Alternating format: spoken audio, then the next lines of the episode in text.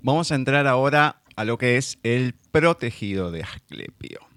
Bueno, le voy a comentar a la gente.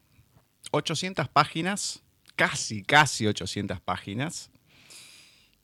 Al principio dije, uy, no sé si voy a llegar. Bueno, vamos a ver hasta dónde llegamos. Todo, me lo leí todo. De principio a fin, lógicamente. Me gustó. Me gustó porque encima lo que me atrapa que hay algunos temas, esto que hablabas de la magia y demás, que me gusta, me atrae. No digo la mitología, porque no es que hay mitología, aunque una pequeñísima parte sí, me gusta también. Entonces, te voy a hacer varias preguntas, más allá de contarnos esta historia entre Sofía Hidalgo, una profesora de filosofía, entre Filipo de Citera, un médico, cómo se van entrelazando estas vidas, las vivencias, el porqué de algunas cosas. Y dentro de esos porqué que me gustaría saber es también la historia, cómo surge, cuál es la semilla que, que nace para esta creación más allá que contás que nunca terminan o se dan como vos las imaginás y todo, pero bueno, ¿cómo, cómo surge la idea y cómo la vas escribiendo? Porque acá vemos que hay lo que es la realidad, primera década del siglo XX y siglo V antes de Cristo. Entonces se van eh, interlazando las historias. Al principio una más que la otra, Después da un vuelco, nos enteramos más de una que de la otra, y después, bueno, termina primero una y la otra sigue hasta el final de la novela. Como que va unida y vuelta y demás. Pero, porque es complicado escribirlo de esta manera. No sé si lo escribiste todo junto, si lo fuiste escribiendo por separado, cómo fue este proceso de, de escritura también. Entonces, contame de qué trata la historia, eh, estos personajes, hay otros que van apareciendo también, y esta manera del porqué de estas cosas. La novela eh, la escribía en un principio como nada más eh, desarrollada en la antigüedad, en el siglo V antes de Cristo. yo tenía en la cabeza como modelo Herodoto, ¿no? Que Herodoto eh, fue uno de los muchos peregrinos de la sabiduría ¿no? que hubo eh, en Grecia. el personaje del sabio que recorre el mundo conocido hasta esa época, que, era la parte del Mediterráneo, la parte de, Oriente, hasta los confines del territorio em, persa de aquella época y, algo de, la India, ¿no? la parte sobre todo del, Indo, ¿no? del río Indo, el valle del Indo. Em, y, eran, eh, los grandes sabios, mm, eran viajeros. ¿eh? Concretamente, los griegos mm, tenían eh, como su formación iniciática en, Egipto. Solón de Atenas, el sabio que, habló de la Atlántida, ¿no? según Platón en, el Critias, ¿no? los diálogos de Platón, que, habla de eso, que hubo, que le contaron en el templo de Sais en Egipto, que hubo un gran territorio que quedó anegado, ¿no? En, eso, en la parte eh, más o menos, no lo sé exactamente, pero más o menos se cree que, estaba por las columnas de Hércules, que es este hecho de Gibraltar, más o menos por esa época, ¿no? Vamos, por esa parte. Eh, es, un, es, algún ejemplo, ¿no? De mm, Tales de Mileto, que es del siglo VI a.C., eh, mm, predijo un, eclipse de, sol que está documentado históricamente, porque se lo, esa mm, información la tuvo un, ejército eh, aliado de Grecia, entonces venció gracias a que los tomaron como un, como un presagio de los dioses que estaban a favor suyo, cuando era algo totalmente, vamos, que sabía tales que era un fenómeno predecible. ¿no? Eh, tales de Mileto eh, no pudo haber esa, eh, eh, esa predicción, no pudo haberla hecho sin salir de, Grecia. tuvo que ir a Egipto. hablamos de Egipto, hablamos de Mesopotamia, de toda esa parte de, la parte de la Jonia antigua, ¿no? que la parte de Turquía, la costa que hay de Siria, ¿no? toda esa parte que mm, costera con el Mediterráneo, pero que ya forma parte, ¿no? empieza a formar parte de Asia. Y, pensamos que como que son culturas estancos, ¿no? que no se comunicaban, ¿no? cuando realmente si vemos la distancia que hay entre el Cairo, por ejemplo, e Irak, ¿no? o Irán, que es como los núcleos de la civilización persa, ¿no? pues e, e, es poco, es poco realmente eh, para, para, que no hubiese comunicación. ¿no? Entonces, eh, se, retroalimentaban, ¿no? Los sabios eh, iban de un sitio a otro y entonces eh, los sumerios, que era, son eh, mucho más anteriores que los persas, pero que compartieron el suelo, ¿no? El mismo suelo, la misma mm, geografía, pues, pues eran grandes matemáticos, ¿no? Las tablillas de, arcilla, ¿no? de escritura cuneiforme y sobre todo las, que se han grabado en alabastro, ¿no? que son más imperecederas, pues nos damos cuenta que conocían la astronomía y las matemáticas, muy adelantados estaban en su tiempo. ¿no? Y, igual pasaba en, Egipto, ¿no? Entonces, pues no pensemos que eran compartimentos estancos, sino que, que había esos viajeros, ¿eh? como tales de Mileto, que, siendo un sabio, ¿no? un científico griego, pues por supuesto tuvo que nutrirse eh, en esa fuente. ¿no? De hecho, Grecia tenía en, Egipto, en el, delta, tenía una colonia, Naucratis, que, habla en el libro de esa colonia, ¿no?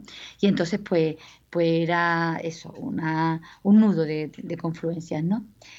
Em, tenemos esa interconexión históricamente está Herodoto y Solón, que, está documentado que viajaron por allí, pero tuvo que haber muchos más sabios, ¿no? Y, yo eh, me planteo el personaje de Filipo de, de para conocer eh, esas civilizaciones del siglo V, porque en el siglo V eh, hay un gran florecimiento cultural. ¿no? en toda esta parte, estos, imperios, ¿no? que, que son, son vecinos, ¿no? como si dijéramos, ¿no? Así, aunque no exactamente no coinciden en fronteras, pero, pero había mucha influencia. Los persas pues dominaron eh, todo el mundo mediterráneo, o sea, la Grecia, ¿no? y, dominaron también eh, Egipto. Y, también llegaron a, la India, ¿no? a, la, a esa monarquía que estaban en el Valle del Indo, ¿no?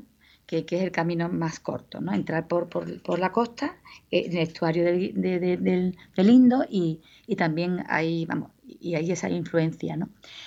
se cree que Ciro, el gran eh, eh, monarca persa, que dominó casi todo lo que es la parte euroasiática, ¿no? incluso la parte de Egipcia y, y gran parte de, de, la, de, la, de las islas griegas, pues eh, reunió en, Egipto a, los grandes sabios de todas estas civilizaciones. Mm, de ahí que Pitágoras, Pitágoras, que pertenece al siglo VI, pues tengan en su, filosofía eh, conceptos tan novedosos y tan anteriores, aunque no se conocía nada en Europa, como la transmigración de las almas, que es una versión de la reencarnación hindú. ¿Eh? Lo que pasa es que es más ampliada. O sea, eh, la reencarnación eh, ahora, la más oficial es que se reencarna, se nos reencarnamos en personas, ¿no? ¿no? Pero sin embargo la transgeneración la amplía. O sea, el nivel más bajo fue el, nivel animal y vamos escalando a niveles superiores hasta llegar al hombre, ¿no? Ya los hombres, pues depende, pues hombres más, más espirituales, hombres más, o sea, el destino, ¿no? Lo que la ley del karma. Y eso pues tuvo que, ser influencia hindú, ¿no? También Pitágoras era, si te, das, si te acuerdas, em, era vegetariano y su, y su escuela, la fue la que, fundó en, la, en Síbaris, en la Magna Grecia, la parte de, Italia, que se llamaba la Magna Grecia, pues eh, eran una colectividad que prácticamente parecía que, que eran sacados de, de la India, ¿no? Eran vegetarianos, la transgeneración de las almas y, después pues la mística, ¿no? una mística muy parecida que, hay entre esas culturas. Entonces eh, tuvo que haber muchos Herodotos ¿no? y muchos Solón, muchos Solón ¿no? de Atenas. Y mm, el médico eh, viaja por toda Grecia, por Egipto, por, por la India y por, parte de, Persia para aprender medicina eh, y ampliar su conocimiento. Se da la casualidad de que la, no había separación entre ciencias. Todo estaba formaba parte de lo que es la filosofía, que significa sabiduría. O sea, eh, la, filosofía incluía tanto la ciencia eh, la más práctica, ¿no? la técnica, como, como, la, como la historia, como la mitología, como el arte, todo era, había todavía esos sabios que, que lo encontramos hasta casi en el Renacimiento, ¿no? cuando todavía era posible dominar toda todo el arte de la ciencia, esos grandes sabios que, que, lo mismo te hacían un cuadro como que te hacían un diseño de, ¿no? de, un castillo de una dama defensiva, o, y como Da Vinci, ¿no? como Leonardo Da Vinci. ¿no? Y me interesaba el siglo V porque, porque en el siglo V se afianza todos los saberes y los conocimientos que hubo en el siglo VI, que realmente la edad de oro de, esta cultura clásica es el siglo VI, ¿eh? y, la, edad de oro de la cultura occidental, ¿no? de los orígenes. En el siglo VI eh, nace mm, esta mm, Siddhartha Gautama, y, no olvidemos que el budismo es muy importante porque después sale de la India y influye en el taoísmo chino y en el sintoísmo japonés. ¿no? Y nuestra cultura también vive de la fuente del budismo, ¿no? la cultura occidental actual. Mm, tenemos también eh, la influencia persa, que Mitra, por ejemplo, eh, el dios solar, eh, los atributos del Mesías de Cristo, ¿no? eh, todas sus circunstancias de cómo nació, en la época que nació, todo eso, eh, es prácticamente una copia de Mitra, ¿no? el, dios solar, que, prácticamente estuvo, vamos, su, culto prácticamente hasta casi justiniano, ¿no? los soldados romanos pues lo adoraban ¿no? y se adoraba en el mundo em, de, la, de cultura griega y de cultura persa. ¿no? Em, después también la Biblia, ¿no? que, se, se, empezó a escribir durante el cautiverio de los judíos en Babilonia. ¿no? Y también eh, beben de la fuente de las epopeyas de Gilgamesh y de todas esas mitologías ¿no? Em, persas. Egipto fue mm, la cuna, ¿no? la cuna en el sentido de, que eh, eso, la tenemos toda su tradición, el arte, el, arte dórico sobre todo, pues una copia de, los templos, o sea, la columna dórica es la columna de los templos egipcios, o sea, el estilo arquitectónico, em, y, la ciencia, por supuesto, ¿no? Em, y, después está la geotomanía, ¿no? Que se despertó cuando Napoleón pues estuvo en Egipto y, se descubrió la primera Rosetta, que pudo, gracias a eso, pues interpretó los jeroglíficos y vimos toda la sabiduría que había y toda la ciencia, lo adelantado que estaban, ¿no?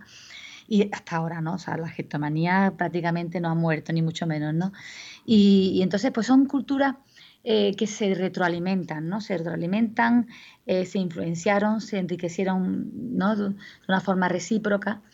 Y, eso, y sobre todo, eh, el siglo V afianza todas esas corrientes que, se mueven en el siglo V, en el siglo VI antes de Cristo, que también en, Oriente pues nace también y está la OSED, ¿no? Mm. Eh, en, China, ¿no? Y toda esa parte de, la parte más, budista. Y, tenemos, pues eso, nuestro filósofo eh, Sócrates, ¿eh? que la mayéutica a mí de verdad que me, admira, ¿no? Cuando yo traducía griego el instituto, ¿no? Me quedaba sorprendida cuando, como, cuando traducía el profesor, porque la verdad que era muy ¿no? Cómo, cómo hacía que, que sus alumnos descubriesen las hipótesis científicas ¿no? y, los teoremas, ¿no? Como por medio de preguntas significativas, como, o sea, despertar ese, ese conocimiento intuitivo, ¿no?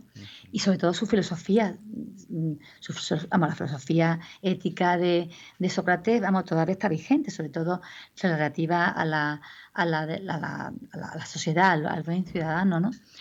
Y, y, eso, entonces, pues, eh, la vigencia de los mitos, ¿no? Que son arquetipos, el mito de, Narciso, ¿no? pensamos que los griegos eran muy simples porque eran como cuentecillos, ¿no? Pero realmente nos está advirtiendo de los peligros de, de, eso, de enamorarte de ti mismo, de, del egocentrismo, ¿no? De la autocomplacencia, ¿no? Como puede, como este Narciso pues muere ahogado, ¿no? Eh, eh, por, su misma vanidad, por su misma ¿no? Egocentrismo, ¿no? Eh, son, son, arquetipos, ¿no? Son que, que, están ahí con, con esas historias, pero que realmente hablan de nosotros mismos, de incluso del hombre actual, ¿no? Las obras de Sófocles, de Rupide, que todavía se siguen representando y, y, siguen, parece que, que la han hecho para, para acontecimientos recientes, ¿no? Que todavía no, nos inquietan nos seguimos riendo con, con las obras de, de, Aristófanes. A mí me encanta Aristófanes porque es como un, como un Charlot, como Chaplin, ¿no? Es una crítica que hace que cuando ves el contexto de, de la guerra del Peloponeso, cuando sus, esas obras se, se ponen en escena, que critica a, a, esos, a esos líderes que, que, que, con de coger poder y, y liderazgo son capaces de, llevar a, guerras que estaban ya perdidas, ¿no? Y como el, campesinado y, la, clase, ¿no? La clase eh, mm, trabajadora pues está totalmente arruinada y siguen las guerras, siguen, ¿no? Sin, sin pactar y por ese orgullo y esa... Y, y, yo empecé la novela pues para, para mm, indagar en esta época, ¿no? Para, ver, eh, para comprenderme a mí misma, ¿no? Porque realmente nosotros eh, somos eso, un producto biológico y cultural, ¿no? Y, la sociedad prácticamente bebe esa fuente, ¿no? Y, empecé, pues eso, siglo V, eh, mi personaje de Filipo y mucha documentación, porque tenía que, que, que eso, de mover en cuatro culturas arte, filosofía, mitos, ciencia, medicina. Tardé muchísimo, tardé ocho años en hacer la novela. Bueno, pues resulta que eh, haciendo la novela, pues surge el 15M, ¿no? El 15M en España que, que, que, tuvo el movimiento indignado internacional, ¿no? Que tuvo en, en, cada país tuvo su, su, su reflejo, ¿no? Se, se rodeó eh, Wall Street eh, para protestar la, política financiera en Nueva York, eh, en, Hong Kong también hubo protestas, eh, se hicieron eh, sentadas ante el Parlamento Europeo en Bruselas, o sea que, fue un movimiento internacional, ¿no? Porque recordarás que, que fue mm, el pinchazo de de la burbuja inmobiliaria, ¿no? los, bancos americanos fueron los, grandes eh, mm, corporaciones bancarias americanas, pues quebraron y arrastraron... Lehman Brothers, ahí empezó todo con la quiebra de Lehman Brothers, que toda la que daban plata para la cuestión hipotecaria, después la gente no lo pagaba y quedaban con las propiedades y se empezaron a eh, quebrar. claro, esa política se hizo prácticamente en toda Europa también, en España también, ¿no? Eh, y, y entonces, pues claro, todo va como una, vamos, en, como una especie de filas dominado, cada una ficha cae en todas, ¿no? Y, y, entonces, pues la gestión de los países, ¿cuál fue? Pues intervenir, o sea, ayudar a los bancos, salvar a los bancos, ¿no? Para salvar el sistema, ¿no? Se recortaron ayudas sociales, las prestaciones, desempleo, o sea, que, que fue, pues, eh, vamos, es en vez de apoyar a los trabajadores, eh, pues apoyó al capitalismo. Entonces, se, eso, el resultado, el de siempre, ¿no? Ricos cada vez más ricos, pero menos, o sea, las grandes corporaciones, y los pobres más pobres y más numerosos. Eso en todos los países, ¿no? Pérdida de, derechos laborales, ¿eh? En España, pues, se, se recortaron derechos, vamos, adquiridos Mm, vamos, por los sindicatos desde los años prácticamente 80, ¿no? Incluso antes, ¿no? Porque el contrato basura, ¿eh? despedida sin ninguna indemnización y sin ningún compromiso. Y vamos, aquí incluso empezaron a salir eh, empresas de empleo mm, temporal que, te contrataban por un día, por dos, incluso en la sanidad, ¿no? Que y además tenías que, bueno, todo, todo tuyo. O sea, yo me acuerdo que tenía una amiga que que la contrataban de a lo mejor para zafata de, de un congreso o, para camarera de lo que fuera, una, y tenía que llevar su propia equipación, o sea, tenía que llevar, por otro decía, mira, una falda negra con una camisa blanca, eh, zapato de salón, media, o sea, o sea, ella tenía que ponerlo todo, tenía que pagarse el viaje. Si, por ejemplo, era, era de Málaga, que tenía que ir a la Marbella, tenía que pagarse todo. Y, y eso, o sea, y eso florecieron, ¿no? Y, y entonces, pues, y eso fue en todos los países, ¿no? O sea, yo estuve en aquella época viendo lo que pasaba en cada país, incluso en Argentina. Estuve viendo que, que precisamente en Argentina fue una época buena, ¿no? Estaba los Kirchner, ¿no? Estaba, incluso en Chile, en Chile que incluso había protestas porque, porque vamos, la universidad empezó a privatizarse, ¿no? Pues también fue una época eh, buena porque, ¿sabes? El cobre pues tenía, vamos, tenía mucho intercambio comercial con, por lo menos lo que era la macroeconomía, ¿no? Después, pues, el pueblo ya es otra cosa, ¿no? Pero fueron los pocos países, Argentina y Chile, que, que tuvieron, vamos, que no bajaron, ¿no? Un superávit, ¿no? En, su, vamos, macroeconómicamente, ¿no? Porque después, pues, eh, te cuentan otra cosa, ¿no? Mm. las empresas pequeñas y eso, pero, pero después en, Europa mm, fue generalizado, ¿sabes?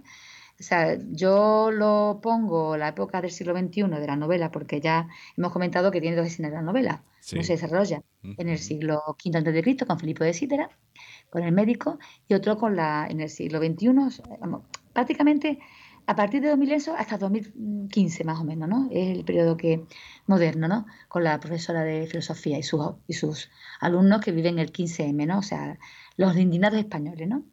Que, fueron, vamos, que tuviesen más movimiento y más manifestaciones que el 15M, ¿no?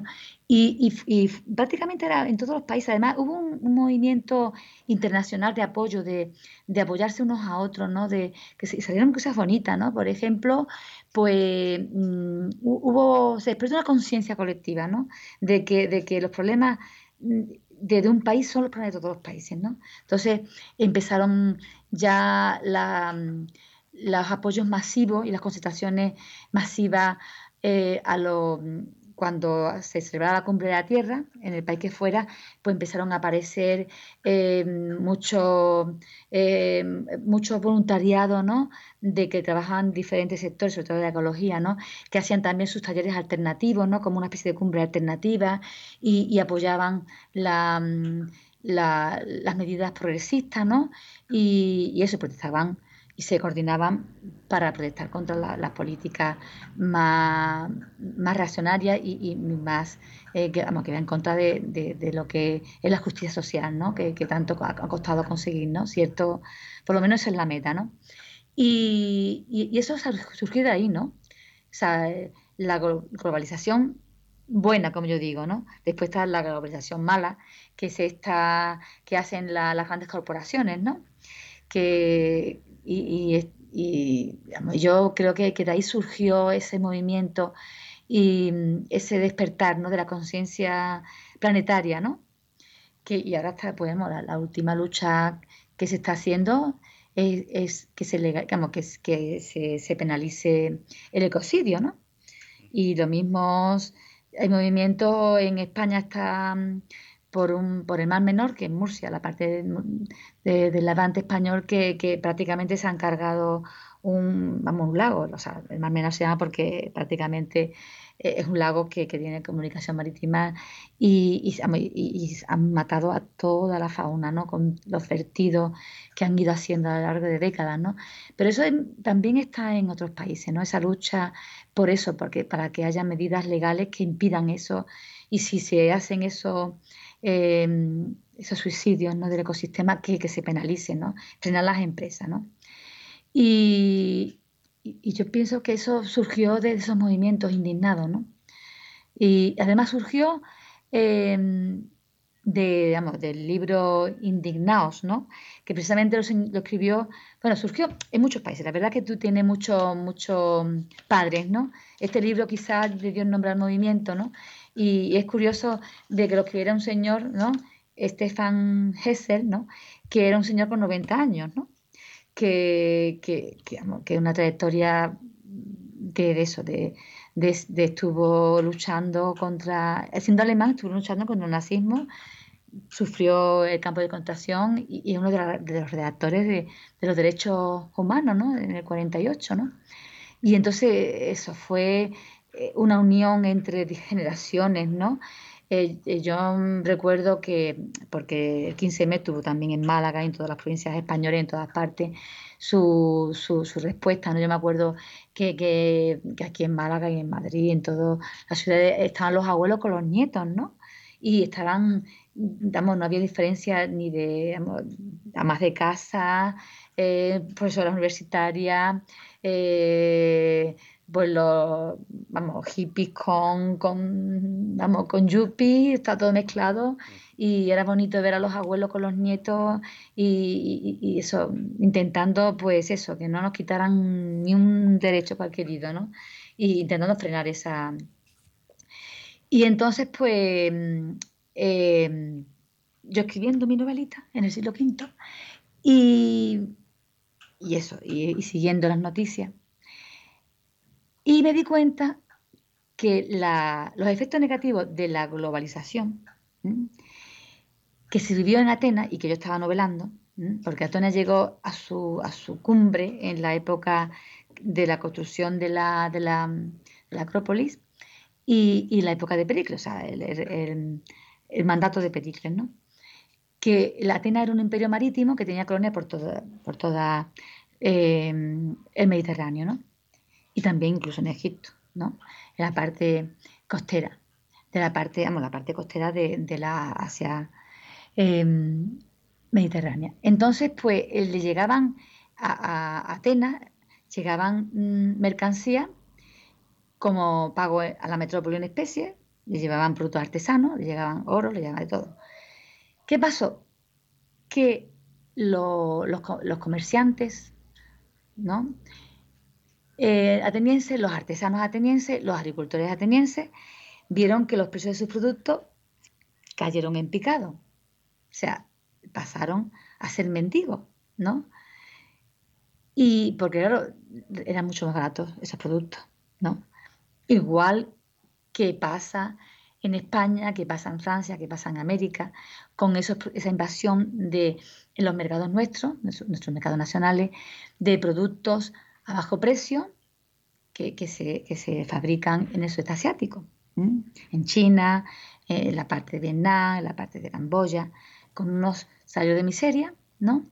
Y, eso, tanto, y además incluso ya está llegando soja, está llegando, vamos, vamos los productos de, de, monocultivos que están también arrasando ¿no? y, terminando allí en el sudeste asiático con, con, las pequeñas propiedades. ¿no? Y eso nos llegan totalmente a bajo precio y, claro, ¿qué pasa? Que el señor que tiene, igual que Amazon, vamos, Amazon desde el punto de vista de, gran comercio mundial, ¿no? Que también paga a sus trabajadores una miseria, ¿no? Y, eso, y, por todas partes, ¿no? Entonces, pues, ¿qué pasa? Que cierran, cierran tiendas de ultramarino, cierran empresas de, de, eso, que, trabajan pues, la industria, de cualquier sector. Y, eso pasa en toda Europa, en todas partes, pues hay mm, tiendas chinas que están las 24 horas prácticamente, con toda familia que no tienen ni domingos ni nada. Entonces, y, ya en España hay tiendas de ultramarinos que para no cerrar están igual que los chinos, no, no cierran, tienen se turnan los abuelos, los tíos, los niños, o sea, para no cerrar y para no tener... Y, eso, pues entonces esa era la realidad, ¿no? Esa, que, pasaba lo mismo en, la gestión, ¿no? La gestión que era como nuestros polígonos industriales, ¿no? Pues eso, eh, recordarás un personaje que, llega, ¿no?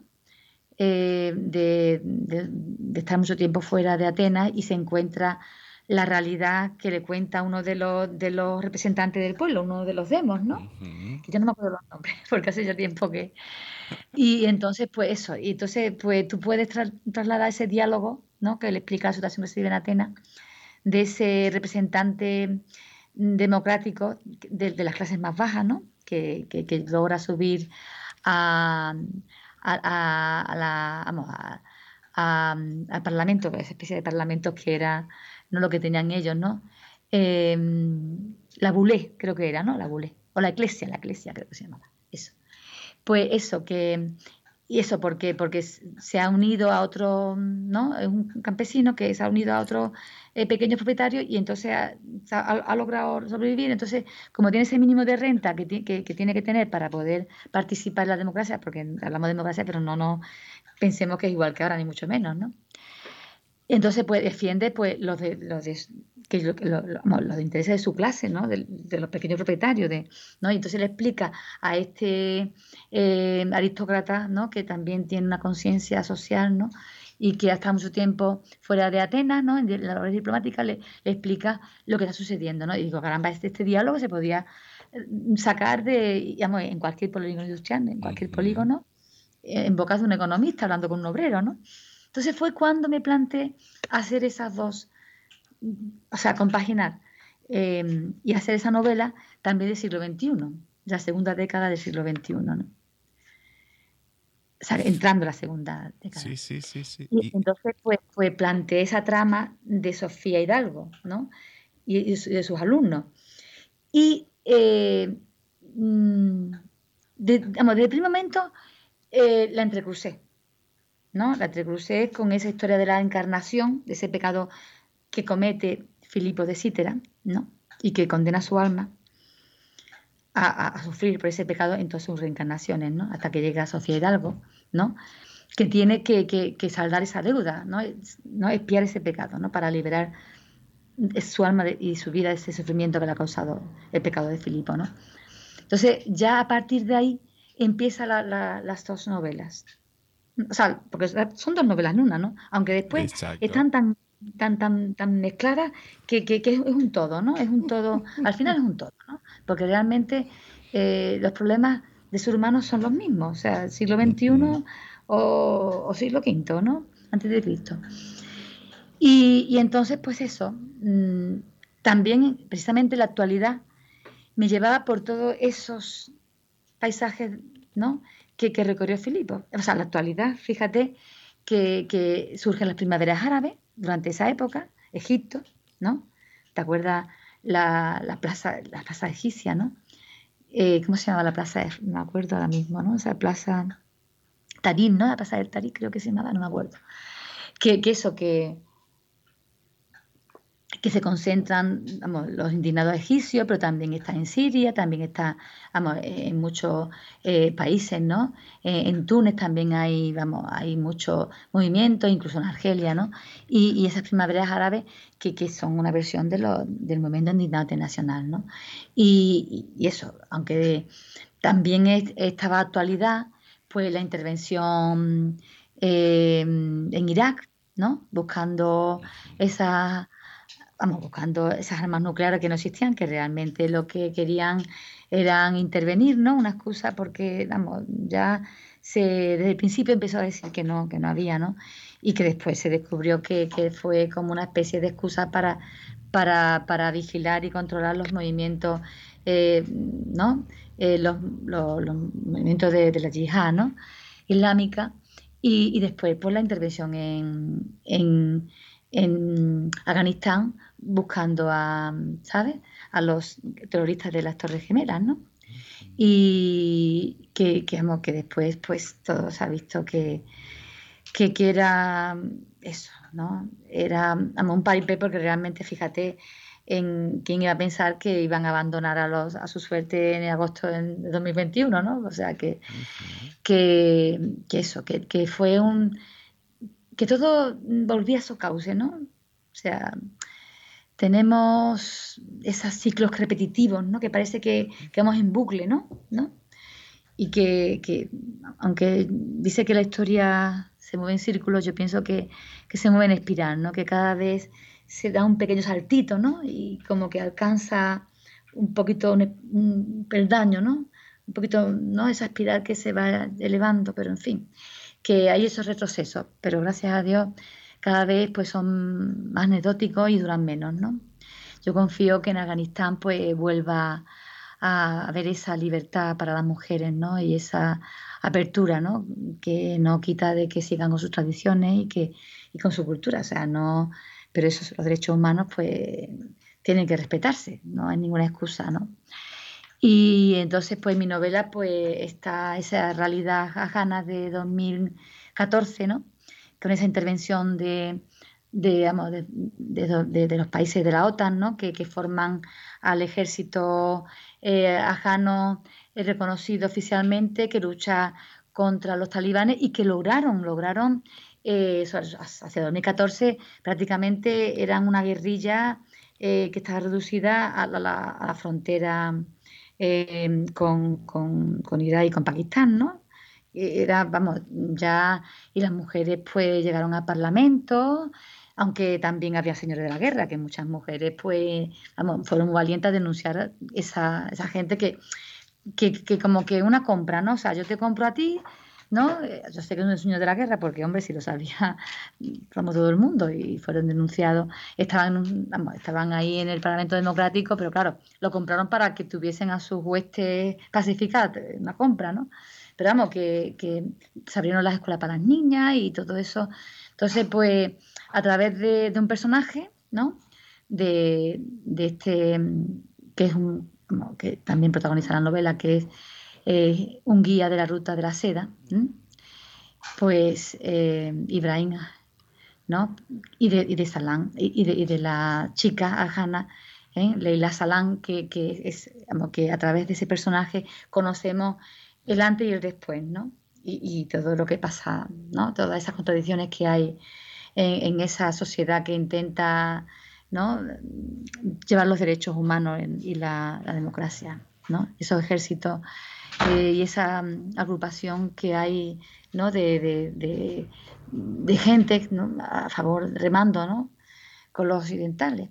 En fin, que, que, que, vamos, parece que no viene al caso, ¿no? Pero realmente cuando lees las novelas, tú habrás comprobado que todo forma, vamos, viene al caso, ¿no? Que es, forma parte de ese periplo de la antigüedad de Filipo, de Cítera, y también de la actualidad de, con ese guía que tiene que llevar a esos mm, eh, turistas amigos de la adrenalina que quieren ir precisamente por la zona de guerra porque son, son estos turistas que, aman la aventura y el riesgo, ¿no? Y quieren hacer la ruta de Marco Polo, ¿no? Y quieren, ¿sabes?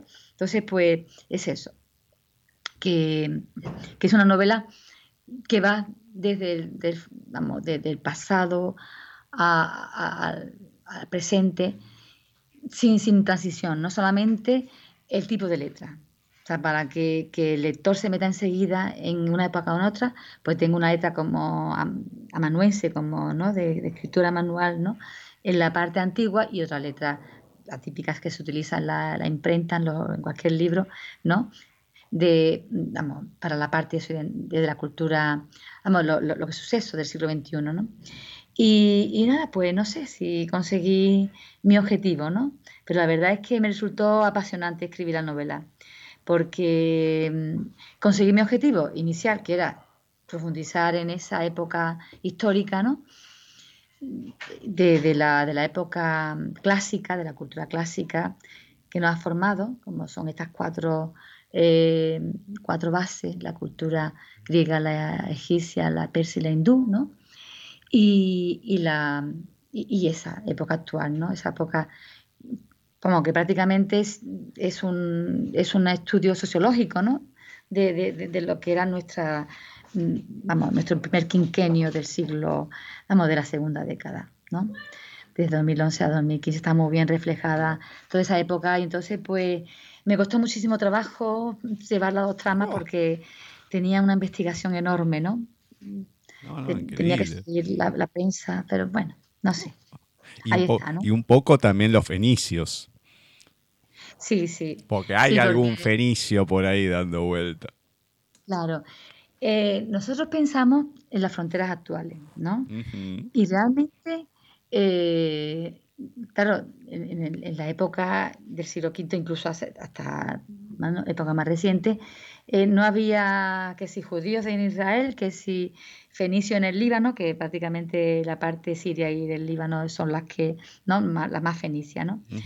Que si la parte turca, ¿no? Que todo estaba, vamos, eh, precisamente en la novela que, he terminado, la más reciente, ¿no? Que es, que, que, vamos, sobre la época de, esplendor de la cultura judía en España, que fue sobre el siglo X, XI, XII, y Gavirol, que es el poeta y filósofo que, en el que se entró los estudios y, la novela, sobre todo en su figura, ¿no? que precisamente era malagueño, precisamente era malagueño. ¿no? Pues em, he, investigado mucho sobre todo lo que se hay históricamente y sobre lo que era la historia del pueblo judío. ¿no? Y resulta que los judíos y los fenicios, mm, prácticamente ha habido épocas de la historia que han compartido el mismo territorio y casi el mismo pueblo, ¿no? Eh, han estado muy mezclados, ¿no? Eh, los judíos, eh, desde la antigüedad, recuerda Salomón, ¿no? Cuando habla de las grandes riquezas de Salomón, ¿no? Habla, sí, que, que, importaba estaño, además está documentado que, iba por el estaño a, mm, las naves que, fletaban eh, hacia mm, la parte de, Inglaterra, o sea, por las costas de Inglaterra. Después de Tarsi se, llevaba la, plata y los metales, Tarsi que estaba en la parte de Cádiz, y, entonces incluso se llegaban a la parte eh, persa e incluso yo, vamos, la parte más, más cerca, vamos, de, hasta lindo, ¿no? Eh, esos son, claro, son pequeños, ¿no? Mm, referencias en la Biblia, ¿no? Pero que, entonces, y, esos eh, naves, ¿no? Con las que comerciaban, ¿no? Y, iban comerciantes judíos y fenicios, que prácticamente eh, son semitas, ¿no? comparten territorio y, entonces ellos tenían sus factorías, ¿no? Sus colonias, ¿no? para, para comerciar con, con, lo, con, con, la, con, las, con los nativos, ¿no? con los nativos españoles, a los íberos, con, con los celtas en la parte de Irlanda y la parte de, eh, de, mm, con los sajones, la parte de Inglaterra, ¿eh? y con la parte de, con los africanas, ¿no? con Cartago. Claro, entonces tenían, tenían allí como sus, sus poblados, somos igual que los colonos, las colonias griegas, ¿no? Y, de, ahí, de ahí que el, cristianismo se extendiera tan, tan, tan pronto porque eran comunidades judías, ¿no? El cristianismo fue una secta judía en su inicio, ¿no? Precisamente se extendió porque eh, San Pablo, que, en un principio era un ortodoxo judío que persiguió a, esta secta ¿no? de, de Jesús de Nazaret, de Galileo, ¿no? porque no eran tan puristas como eran los, los fariseos, ¿no? Pues se convierte ¿no? en, la secta de, judía de, Cristo, ¿no? de Jesús. Y fue el que extendió el cristianismo al aceptar a los gentiles, a los que no eran judíos. Porque a los judíos nunca le interesaron incluso hoy en día no le interesa hacer proselitismo ni, ni convertir a nadie, ¿no? Esa afán que tenemos los cristianos de convertir, pues yo nunca la han tenido, ¿no? Y en aquella paga menos, ¿no? Pero al aceptar a los gentiles, claro, mm, y moverse por todas esas colonias que tenía repartidas, en Roma, o sea, en las cartas de San Pablo se, se ve eh, a, los efesios, a la, parte turca, ¿no? Que tenía allí, ¿no? A, a, los romanos, ¿no? A, los cristianos, a, los incluso en España, no sé si llegó a venir, pero vamos, ya tiene la intención, la tiene, ¿no? Y todas esas cartas y todo eso e, eran comunidades de, judíos, ¿no? Claro, lógico, tenían la misma referencia, ¿no? En la Biblia, tenía, claro, lógico, el mismo idioma, ¿no? Que, digamos, que era el hebreo. Y entonces, eh, esa, por eso, judíos y fenicios están muy mezclados, ¿no? Forman vamos, el mismo grupo étnico, vamos, prácticamente ahora no, porque ya están las nacionalidades, pero vamos, que, que aquí se dice, en España dice, tiene, eres, vamos, mm, tienes la avaricia de un judío fenicio, ¿no? ¿no? O eres, eres, vamos, mm, más comerciante o más negociante que un judío fenicio, ¿no?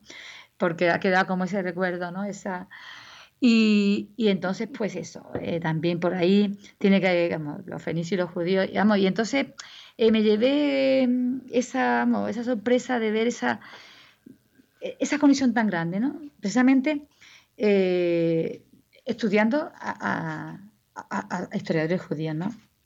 ¿No? Que, que, habían profundizado en sus raíces, ¿no? Claro, porque qué mejor que historiadores judíos para, para, para saber de la historia judía o, o, historiadores españoles para saber de historia española, ¿no? O sea, me, me, eh, me moví mucho entre esos historiadores eh, judíos, ¿no? Para, para, vamos, que me hacía realmente falta remontarme a la época, vamos, del siglo VI, ¿no? Y, incluso la época de, vamos, de la, del año 1000, ¿no? Antes de nuestra era, ¿no? Pero que siempre me gusta, aunque fuera del siglo X en España, ¿no? Pero siempre me, me gusta ver el origen, ver ¿no? Comprender esa cultura, comprender sus su, referentes, ¿no? Eh, religiosos, cómo, por qué son así. Y entonces ha sido muy interesante, ¿no? Descubrir esa, esa relación y sobre todo todo lo que ha aportado los judíos, ¿no? Porque se habla en la historia, tienen, mm, los historiadores tienen como, como referente el templo y, y, el palacio, ¿no? Porque el palacio no solamente es donde vive el monarca, sino toda la infraestructura que hay alrededor.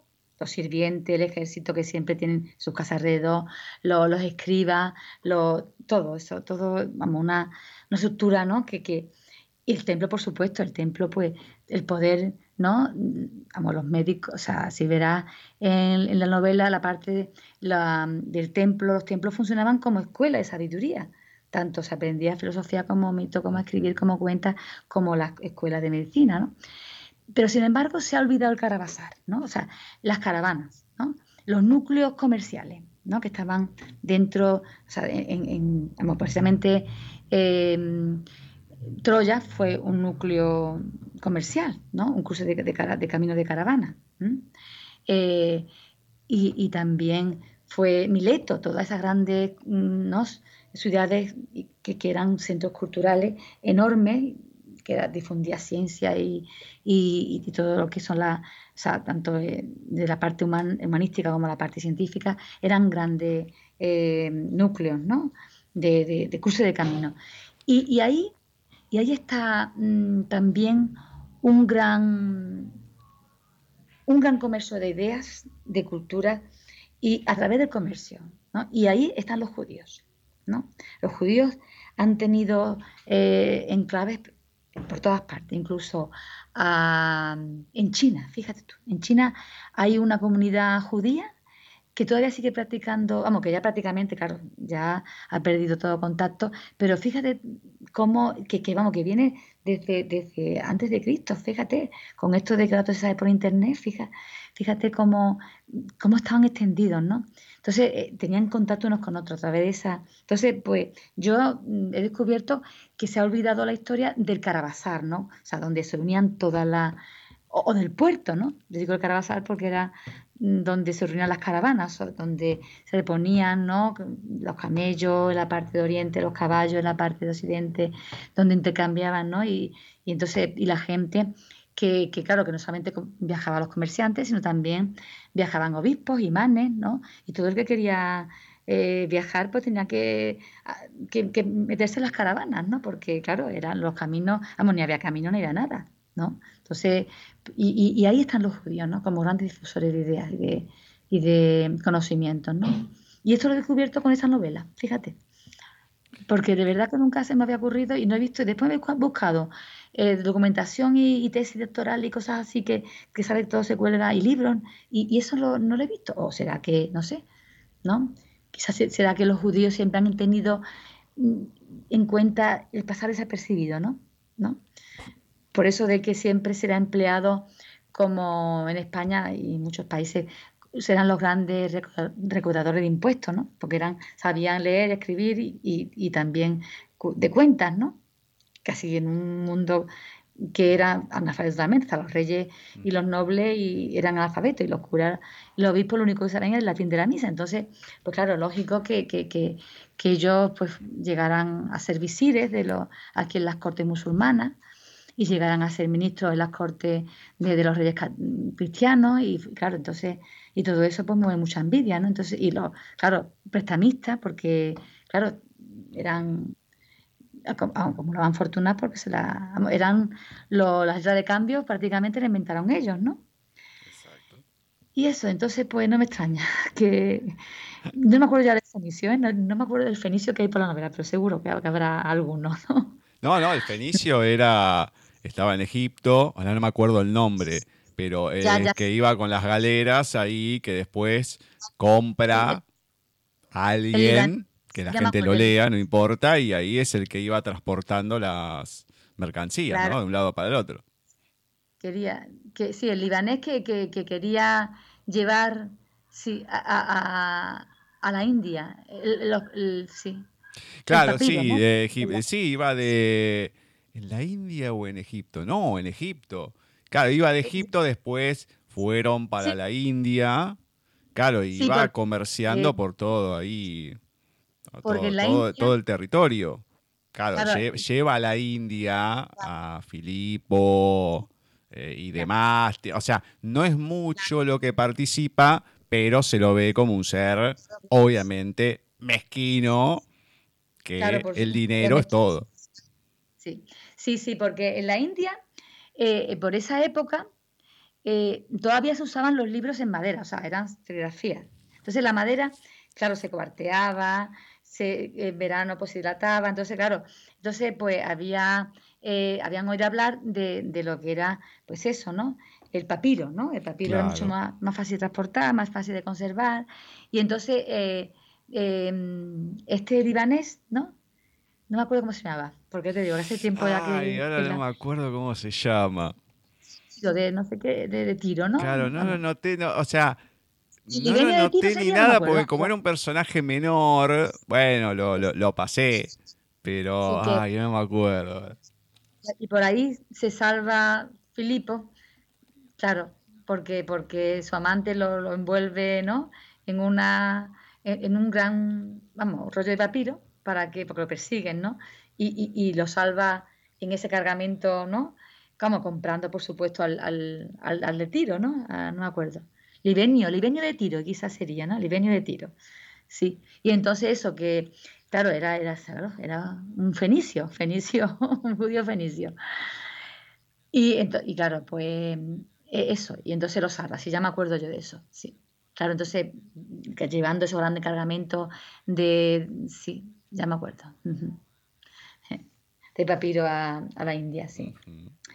Pues sí, no, es, una, es una novela que uno no puede creer cómo, se, cómo la, fuiste armando porque elegís una época donde ha pasado, sin que uno sepa demasiado, un montón de acontecimientos también que pasan varios años desde que empieza, vamos a decir más que nada la historia de Filipo, desde la isla de Cítera, cómo sale, con los espartanos, los griegos, los egipcios, pues va la India, o sea, con cada uno las religiones, las, em, las cuestiones sociales, las comidas, los movimientos.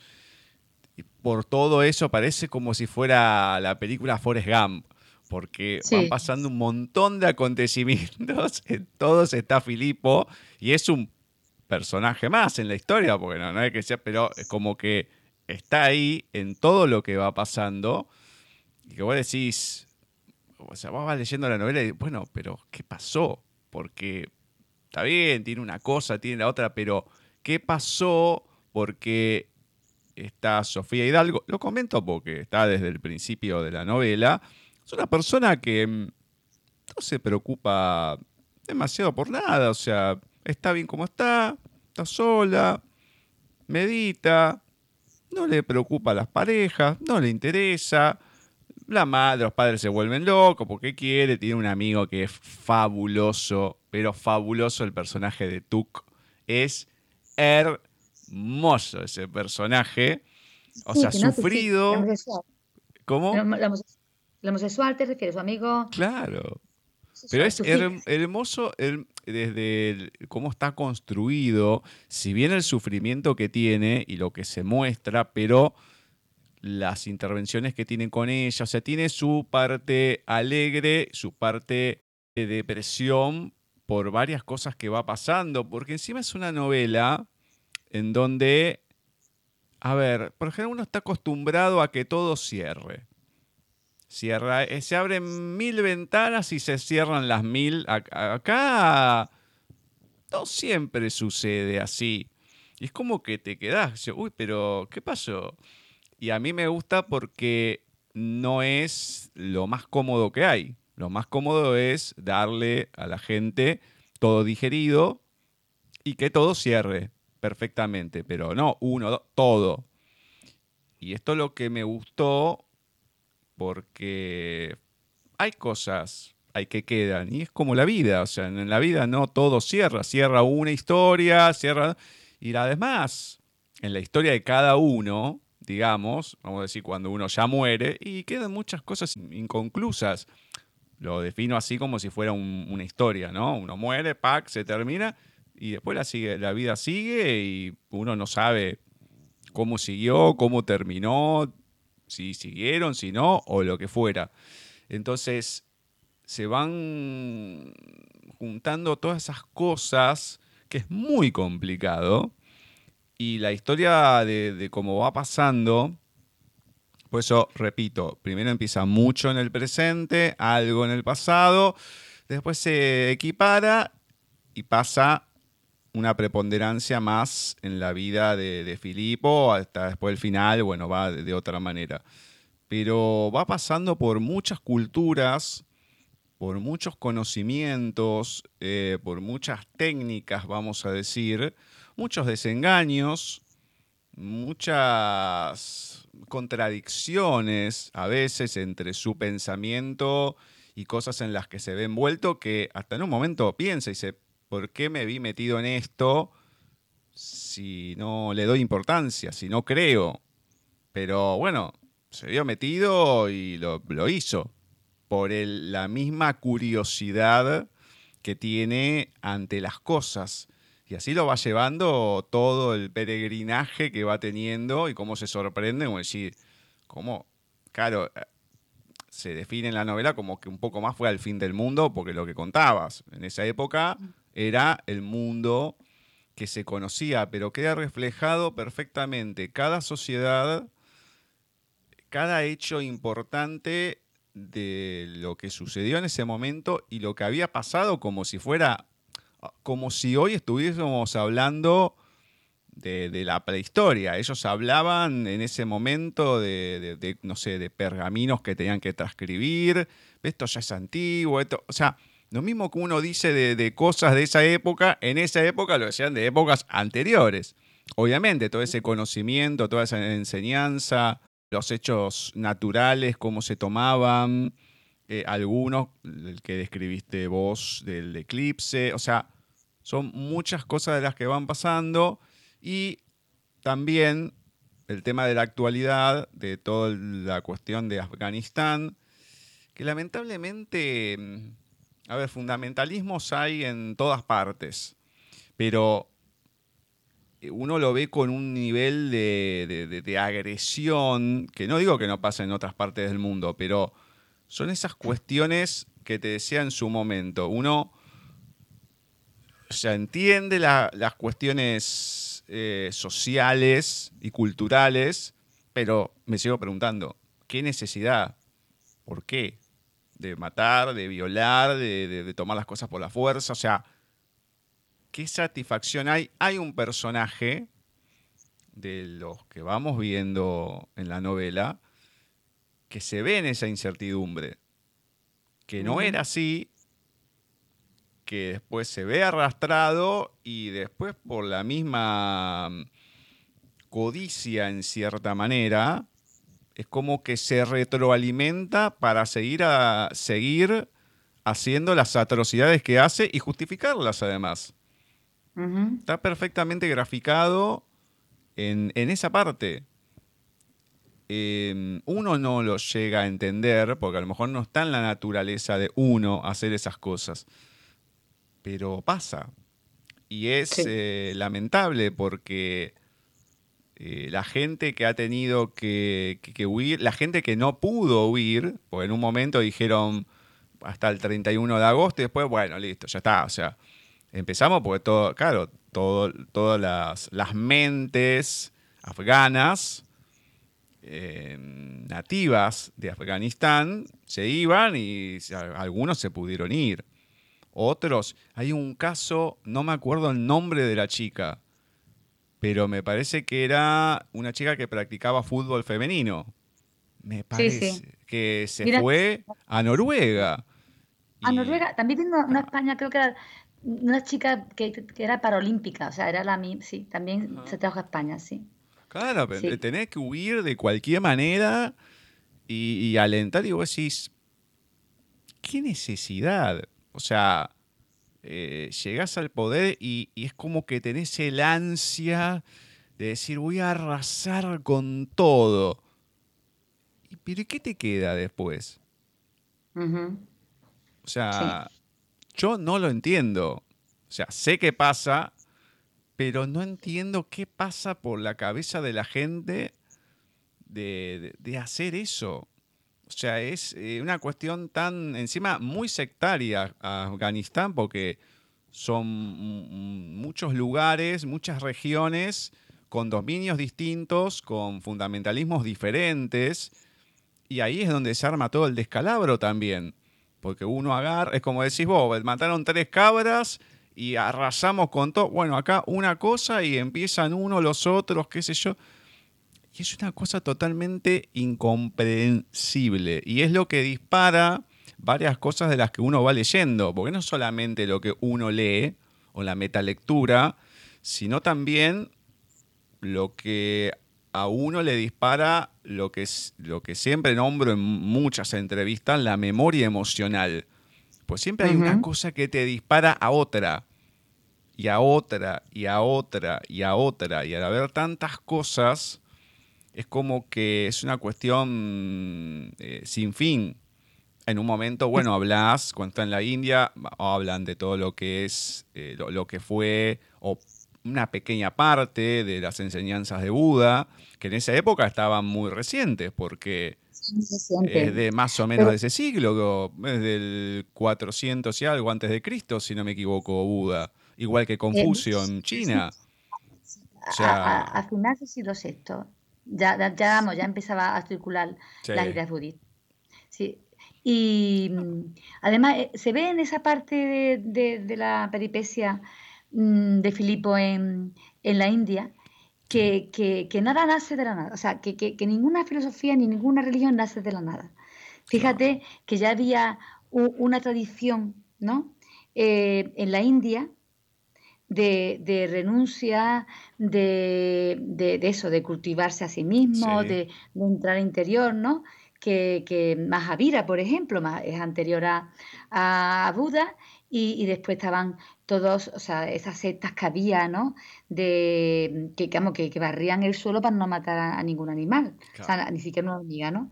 Y todo esa, eso que, prácticamente fue anterior a Buda, o sea, que, que, vemos que, como que las religiones, las ideas, la ciencia, todo se construye como si fuese un edificio, ¿no?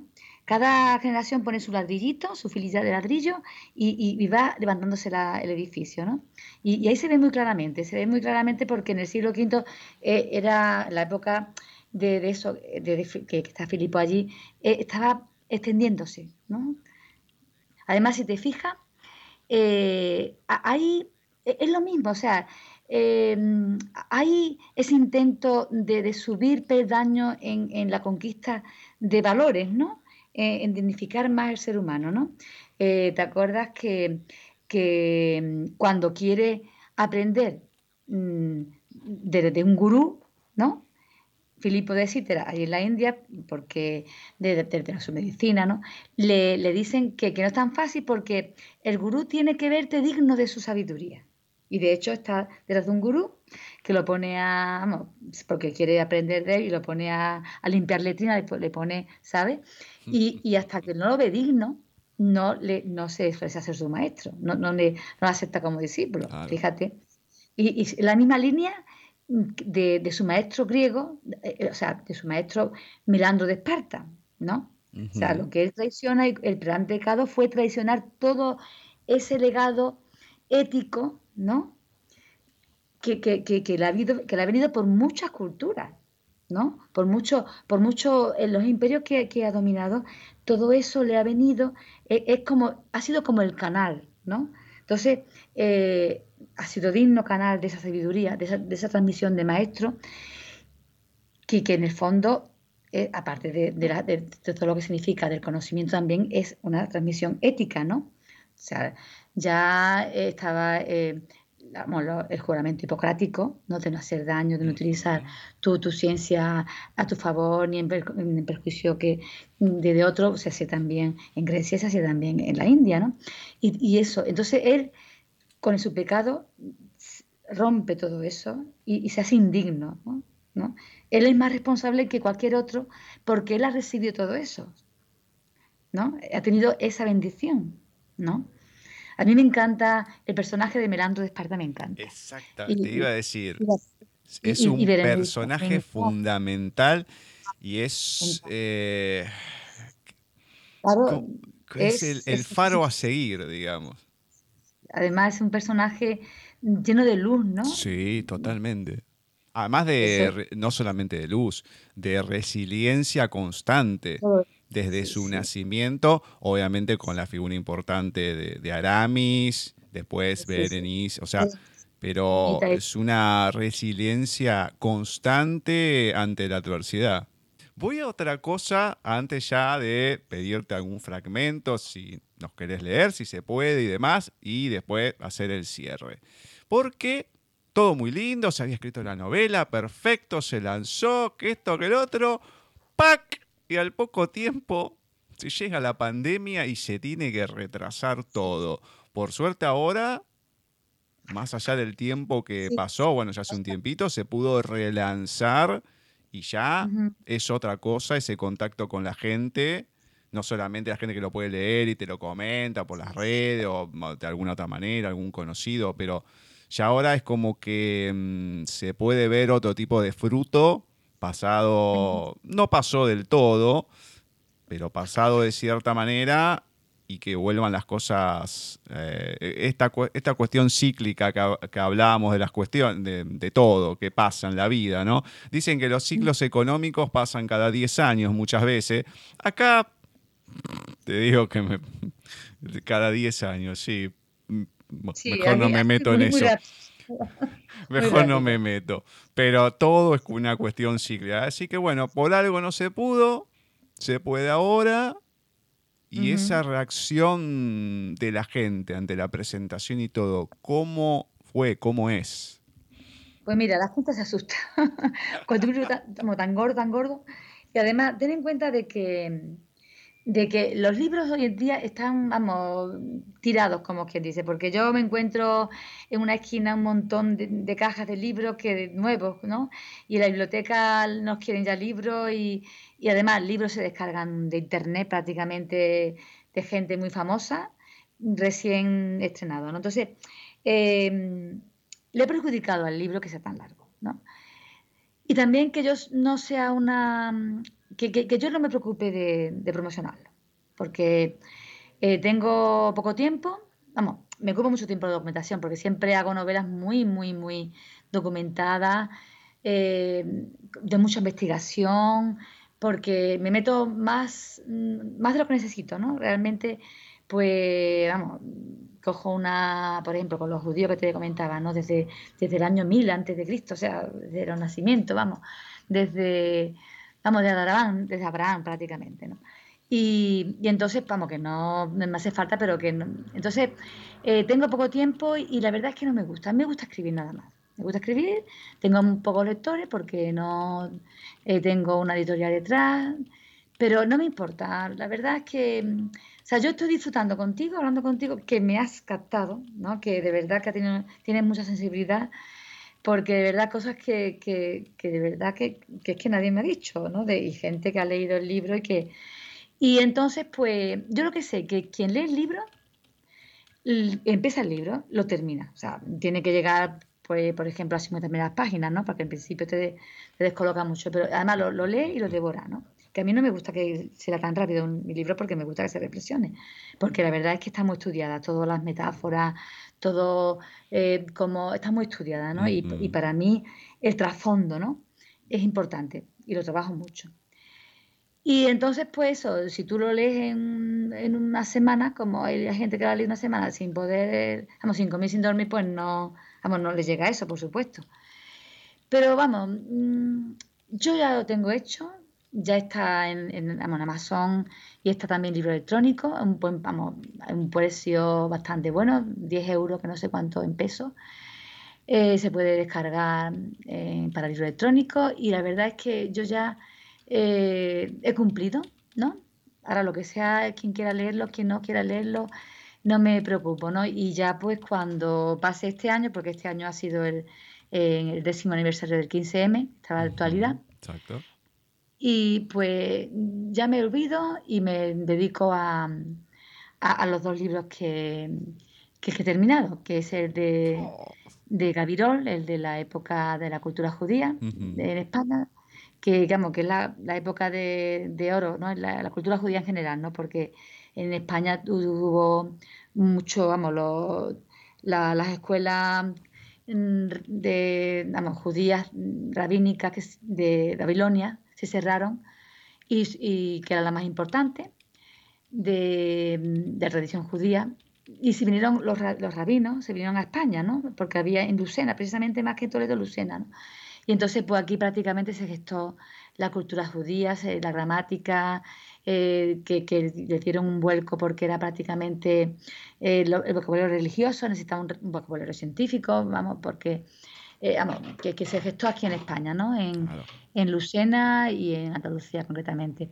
Y entonces, pues eso, entonces pues me, me, me ha servido para profundizar en eso, en, en mis raíces. Yo soy de cultura cristiana, ¿no? Y además soy cristiana, católica, de tradición aunque para mí la religión es un lenguaje, o sea, yo lo mismo me pongo a rezar con un budista, de hecho hago meditación y hago yoga, que con un sufí, con un, musulmán sufí, ¿no? O sea, que no veo, es que yo no veo diferencia, la verdad.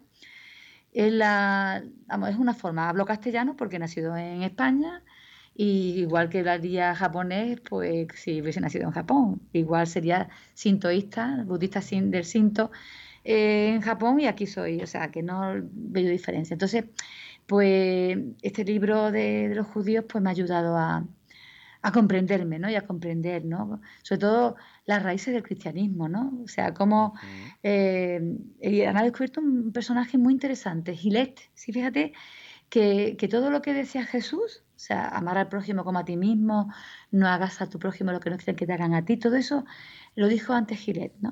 O sea, cuando los judíos dicen que, era, que es un profeta, Jesús es un profeta, la verdad es que no le falta razón. O sea, otra cosa es que ya no eh, se haya convertido en religión su, su, disidencia, ¿no? Y entonces, pues, ha sido muy interesante, ¿no? Entonces, ya a partir de ahora, cuando termine los artículos que tengo sobre, eh, sobre el libro, porque te digo que lo he hecho porque me pedían muchas cosas, mucha documentación, los clubes del libro, digo, mira, voy a hacer uno para todo el mundo, ¿no? Para no tener que, ¿sabes? Entonces, por eso he, he abierto una parte del blog dedicada solamente al libro de Asclepio.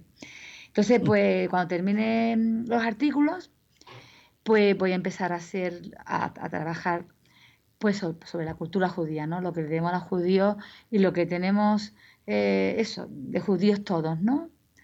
Y sobre todo, pues esa sinergia, ¿no? Que se produce con todas las religiones, que en el fondo, pues eso es lo que hay, ¿no? Y, ya está. Y, después, pues, las novelas de, Japón, sobre Japón, vamos, sobre la, que se cerran en Japón, más que, sobre la agricultura, que va sobre ecología. Ecología, vamos, aplicada a la agricultura, pero que tiene mucho más recorrido, ¿no? Porque, y eso, y entonces, pues, va más para el público juvenil, pero realmente mm, es para todos los públicos, porque también la historia de, de los ingenieros agrónomos que lucha contra las grandes corporaciones eh, que hacen de, la agricultura fondos de inversión, que no sé si tú habrás visto una, allí ha llegado la película de, y también La lluvia, de Isiar Boyain, sí, una directora vasca, que habla sobre un problema que hubo en Bolivia, una, revuelta, porque fíjate, Bolivia, un país de lluvia, a mansalva, lluvia tropical de lluvia, pues resulta que le empezaron a, impedir a al, pueblo, a los nativos y a la, de, tener acceso al agua potable, ¿no? Cerraban, ponían ¿no? en las fuentes y los manantiales pues ponían una especie de candado, una especie de valla, vamos, eso ya es el colmo, yo es que de verdad que, vamos, inimaginable, ¿no? Y, se, además fue un problema que hubo que es real, se llama y también la lluvia, te aconsejo que la vea, y todo eso se, está haciendo, se está haciendo y, se, eh, vamos, si son Bolivia, vamos, un disparate terrible, pues, vamos, se, se se consiguió, se consiguió abrir el agua de los manantiales a la gente, hombre, que, que, menos, ¿no? Y, pero se volverá a hacer y se está haciendo, ¿no? Y, es un antecedente que se ve, se estudia cómo reacciona, cómo no se va eh, normalizando y todo eso es importante porque de verdad que, que sobre todo la semilla, ¿no? Cómo se, cómo se manipula la semilla para, para que sea infértil, para que no se pueda eh, mm, plantar ¿no? para la próxima cosecha. O sea, ha habido muchos suicidios en, los agricultores hindúes, ¿no? Porque eso, de repente un, agricultor que, tiene su tierrecilla que heredada de, de su titarabuelo, que, que, guarda su semillita de los frutos que recoge para la próxima cosecha y de repente ve que, que no, que, no germina, ¿no? Porque está manipulada para que tenga que, comprarla a Monsanto, a las grandes, ¿no? Y, eso pasa y, va a ser cada vez más problemático, ¿no? y, va, más extendido. Y que se hagan fondos de inversión, pues comprando cultivos en las tierras, las pocas tierras que le quedan a África fértiles, ¿no? ¿Sabes? Que, están desposeyendo a los, a los, a los nativos, ¿no?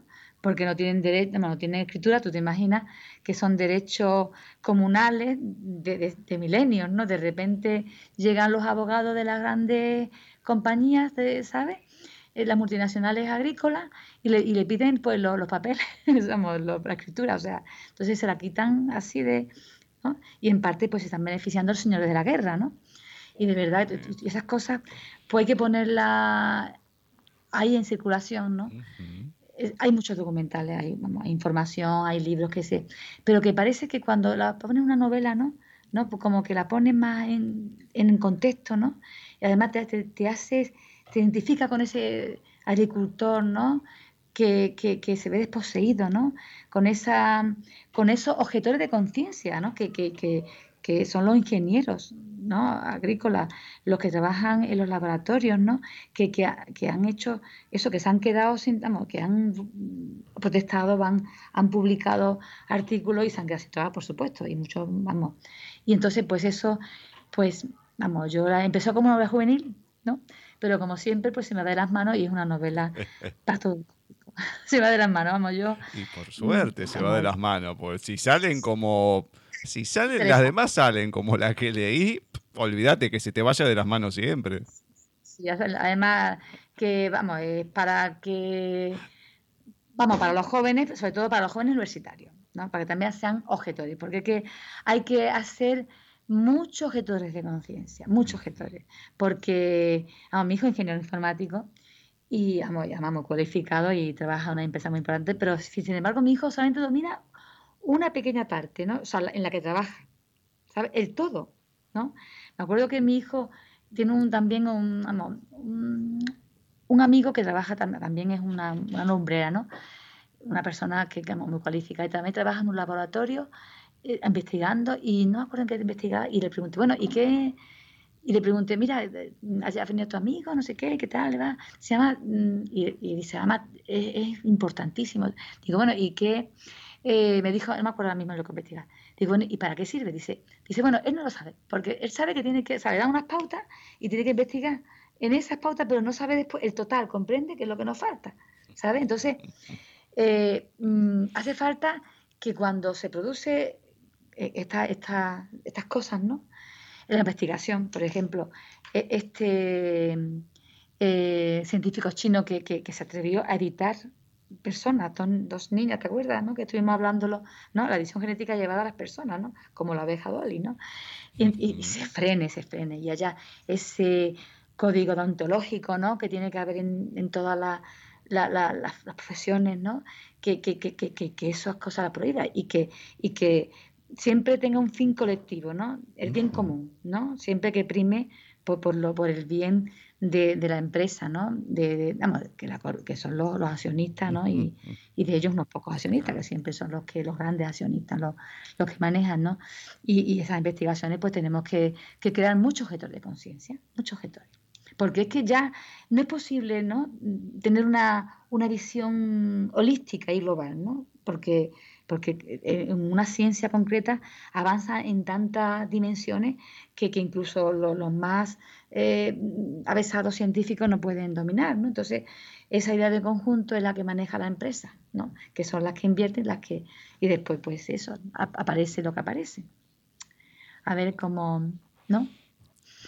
Dicen que, que tenemos siempre una lucha, ¿no? La humanidad entre, entre la parte bonoba que tenemos, ¿no? Los bonobos son los los monos, los, los, más cercanos a nosotros, ¿no? Los, primates más cercanos que son los que los de la conciliación, los de los que los que van siempre por el bien de, del grupo, ¿no? Los que las hembras son las que dirigen porque tienen más inteligencia, las que no, las que cuidan a, a los pequeños y a los mayores, ¿no? Y los chimpancés, que son los agresivos, los que están siempre de guerra, ¿no? Tenemos esa parte de, ¿no? de, de, chimpancé que de vez en cuando acaparan ¿no? y, y, aplastan a los bonobos. ¿no? Y los bonobos otra vez, vamos, yo pienso que, que siempre son los bonobos los que triunfan. ¿no? Eh, y el gran bonobo de mi novela es Melandro, de Esparta, que, que, es mi personaje favorito. El gran bonobo, ¿no? Sí. Y ahí está, ¿no? Entonces, pues eso, que los, los chimpancés no. Nuestro lado chimpancé no, no aplaste al lado bonobo, ¿no? Y la sociedad lo mismo a ver si esta insurrección, estas, estas guerrillas y estos eh, grupos terroristas no, no terminan, ¿sabes? Exactamente. ¿Nos podés regalar algún fragmento en tu voz del pues, de La verdad es que no sé qué decirte porque como no me esperaba esto, pues la verdad es que no sé qué, qué, sacar, ¿no? Mm. Puede ser el principio, si querés, lo que quieras. ¿eh? No hablando de Melandro. O sea, en sus, vamos, he encontrado que lo primero que aparece, su madre, ¿no? Su madre lo compara con sus hermanos, ¿no? La sociedad espartana, pues tiraba mm, por el monte Taigeto, lo, vamos, los mataba a, los que tenían un defecto, ¿no? Y Melandro tenía que haber estado muerto desde que nació, porque teníamos, al poco tiempo nacer, ¿no? Tuvo la poli y se quedó cojo, ¿no? Entonces salvó, se salvó de milagro, ¿no? Entonces su madre, Lais, al comprobar que el jinete se acerca a la finca de los Taurónides, es su hijo y que no viene acompañado de Berenice, esa esclava que hizo su esposa, los jinetes llegan y la matriarca suspira aliviada. Quien acompaña a su hijo es el hilota Nemesio, su esclavo doméstico. Les alegra porque el hilota es mañoso para cualquier tarea que se le encomiende. Se arrepiente de haber de haberse deshecho del esclavo cuando enfermó.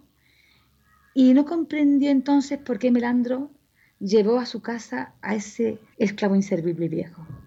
Mm. Tanto empeño para curar a un hilota. Fue absurdo, piensa. Pero así es mi hijo, un enigma con piernas, piensa la madre. Lai se pregunta por qué Melandro habrá salido tan diferente al resto de su familia llega a la conclusión de que la culpa la tiene Aramis y Berenice. En su opinión, las dos han ejercido sobre él una influencia nefasta. Milandro estaba destinado a las armas y a formar parte de la élite dirigente de Esparta, por su pertenencia a la aristocracia, como el resto de sus hermanos. Su destino se truncó a los seis años por una poliomielitis que casi se lo lleva al reino de Hades. Aramis se decidió en, su cuidado, pero Lai se desentendió del niño. La madre pensó que, aunque se salvara, las secuelas de la enfermedad impedirían a su hijo ser apto para vivir en el duro régimen espartano, lo cual conllevaba una muerte social. De haber sido más pequeño, lo había arrojado por el monte Taigeto, siguiendo las rígidas costumbres espartanas. Pues ese era el destino de Melandro, ¿no? Oh. Y Melandro pues se convirtió en el gran sabio y, y- y el, y- referente de la, de la cultura espartana.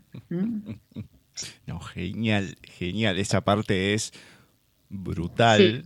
Sí, por casualidad, ¿no? Claro, de lo que pasa, pero además que la, la cultura espartana, cómo era, lo que pasa, no, no, toda esa parte es, a ver, hay mucha brutalidad en todas, pero claro, uno ya empieza ahí, uh, claro, Sí. y te vas enterando de cosas que uno por lo general no lo, no lo estudiaba en el colegio ni nada, podías saber alguna cosa.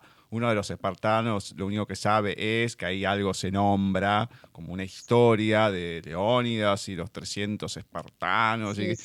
y no mucho más. No se conoce mucho más o no se estudia mucho más, salvo que estudies historia y demás, o te guste. Claro, porque, porque era, fíjate tú que, que- que lo que decíamos, que al final son los bonobos los que vencen, porque fíjate, lo- eran- era una sociedad chimpancé, ¿no? Como siguiendo como esa terminología, ¿no? De dividir eh, por las características, ¿no? Las sociedades. Era una sociedad chimpancé, ¿sabes? De guerra, de- del más fuerte, de la jerarquía, ¿no? Y sin embargo, eh, la sociedad más bonoba, que era la, la la ateniense, es la que realmente ha, ha- ha resistido el paso de los siglos y, él- y es referente. ¿eh? Bonobo era Tales de Mileto, científico, Bonobo era, eran los artistas Fidias y los artistas de... eran bonobos también los Sócrates, Platón, ¿eh? Aristóteles, y, y- y hoy no nos acordamos en absoluto de, de esa tribu de chimpancé que dominó con las armas y su brutalidad eh, a, la, a la Helades, ¿no? O sea, a, la- a los griegos. Y, y incluso, vamos, le ganó la partida en la guerra a Atenas, ¿no? Siempre eso es una esperanza, ¿no?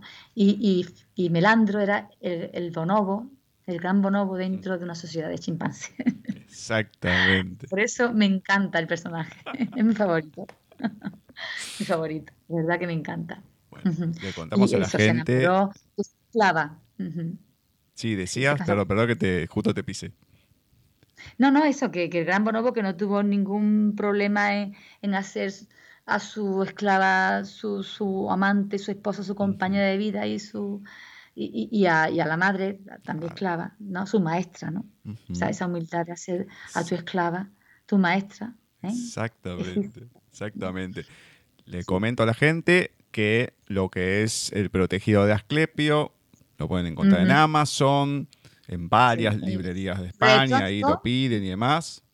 Sí, sí, o en físico, en papel o en libro electrónico. Claro, o sea, exactamente. en cualquier formato, sí. Y, y te digo, ya muy buen precio porque es una novela que me interesa, vamos, por el mensaje ético, ¿no? Me interesa más, ¿no? Difundir eso, vamos, que, ya te digo, que yo tengo mi, mi trabajo y vivo de mi trabajo y de verdad que para mí es una militancia, ¿no? La literatura. Me encanta. Los demás me imagino que es también, ¿no? Las demás publicaciones estarán en Amazon, distintos lugares, algunos por lo menos de lo que fuiste comentando anteriormente. Sí, en- en- ahora mismo en, en, libro electrónico sí está, pero vamos, voy a poner también la, la del la, la de Cronos porque vamos, ya me la han pedido mucha gente así sudamericana que la ha leído, que, que de verdad que la ha fascinado por eso, porque es la cultura, la cultura ah, vamos, de, de, de, de los, de los aborígenes, ¿no? De los nativos, ¿no? que, que está ahí muy bien, además está muy integrada eh, en la cultura que llevan lo- los misioneros, porque realmente nosotros eh, gozamos de una cultura totalmente híbrida, ¿no? Yo cuando estuve en México, la Maya, me encantaba ver al catedrático de historia dando una conferencia, al guía que había estudiado eh, arqueología, que, que eran, eran, eran indios, eran, eran mayas, ¿no? Me encantó verlo, ¿no? Y sin embargo, en Estados Unidos no encuentras un indio, vamos, y, y cuando veo a un político en la televisión, en el- vamos, que, que, que son, que, vamos, que son, son indios, de verdad, digo, caramba, que, que bien, ¿no? Y, y de verdad que, que, que esa es muy bonito, porque además está empoderada, ¿no? Esa cultura.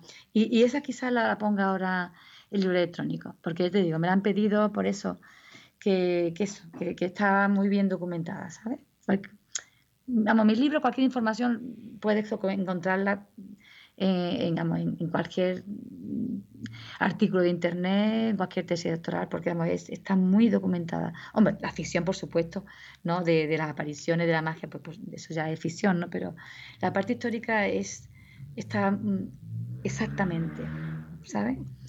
Eh, documentada. Muy bien. Y a fondo.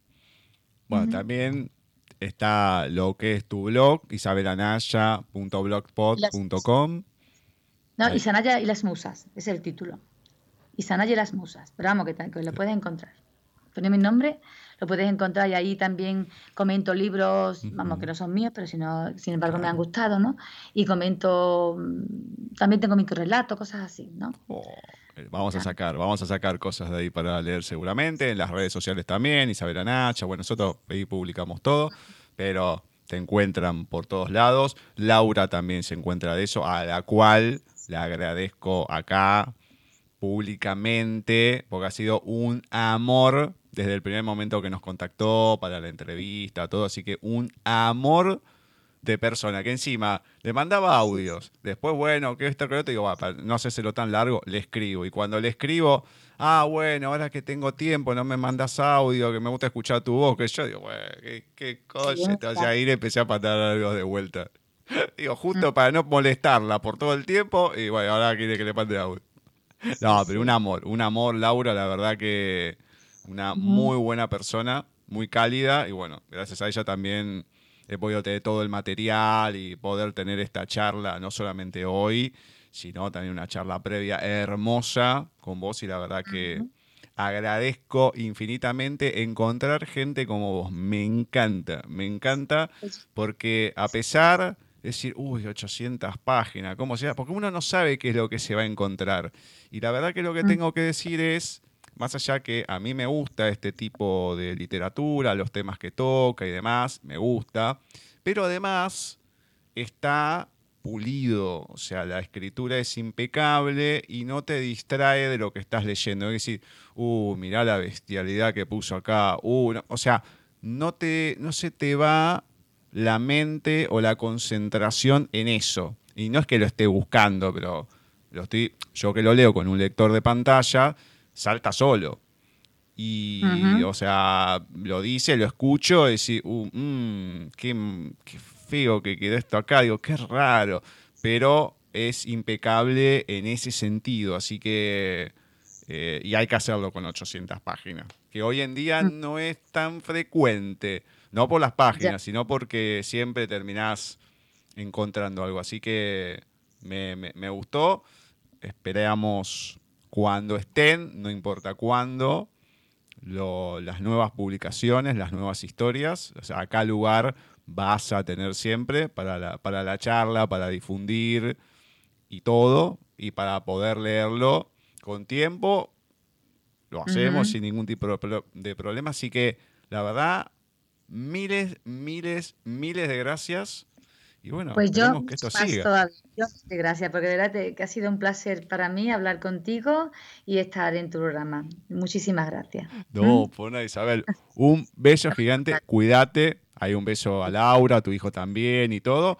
Y bueno, a seguir, a seguir con, la cultura, con el arte, a no bajar los brazos, que sabes que hay gente que, le gusta y mucho lo que haces. Y, unir continentes, ¿no? Y unir diferentes pueblos. Eso que, ni se hable. Hoy en día, por suerte, con todo lo que hay, o sea, todo tiene su pro y su contra. Bueno, esta es la parte del pro, esta la, la cuestión que uno tiene que aprovechar para, para conocer, para conocernos, para poder charlar, para que se difundan las artes, en este caso tus obras y demás. Y bueno, y hay que aprovecharlo para eso que es eh, fundamental. Hoy en día, antes era sectario. Antes quedaba ahí, salvo que triunfaras y podía ir a otros lados, era más complicado. Bueno, hay que aprovechar lo que hay y ese conocimiento que antes había que hacer un gran peregrinaje, bueno, hoy por suerte se puede tener de, de otra manera y hay que aprovecharlo. No hay que, porque está al alcance de la mano, no hay que desperdiciarlo, que muchas veces termina pasando eso. Así que yo agradezco encontrar no solamente material así, sino gente como vos, como Laura. La verdad que agradezco mucho eso. Pues nada, muchas gracias y continuaremos en comunicación, ¿vale? Dale, perfecto, Isabel. Un besote gigante. Un abrazote. Chao. Así ha pasado por nuestra sección de entrevistas en paisaje literario Isabel Anaya, que nos estuvo presentando toda, pero toda, pero toda su obra con un detalle increíble. Hasta ahora pero sin lugar a duda es la entrevista más larga que hemos tenido en paisaje literario. Talentos de voz, los especiales, sí, ha habido entrevistas largas también, de cuatro horas y pico y demás, pero en lo que es literario es la más extensa, pero apasionante que hemos tenido. Maestra en educación infantil, artista plástica, escritora, nos presentó con un poquito más de profundidad el protegido de Asclepio, esta historia de Filipo de Cítera y Sofía Hidalgo, estas dos vidas que se van juntando a través del tiempo. Una historia apasionante. Le agradecemos a Walter Gerardo Greulach, que hoy estuvo con otro creador de mundos, con Mark Twain, tremendo autor. Hoy tenemos un día de súper, súper lujo a Ceci, que la tenemos media media, no pudo estar en la entrevista. Esperemos que se pueda recuperar por completo para la próxima. Esperemos que, que sea así.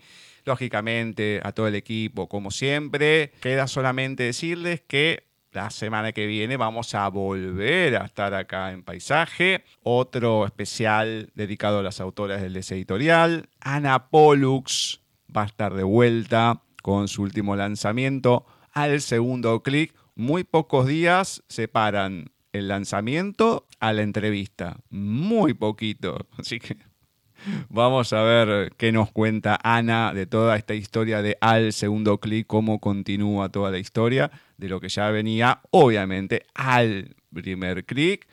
Lógicamente, tenemos las lecturas, como siempre, otra entrevista en la segunda hora. Una novedad, escritor uruguayo, pero todo esto lo van a poder disfrutar la semana que viene en cuando nos volvamos a encontrar en otro programa de Paisaje Literario.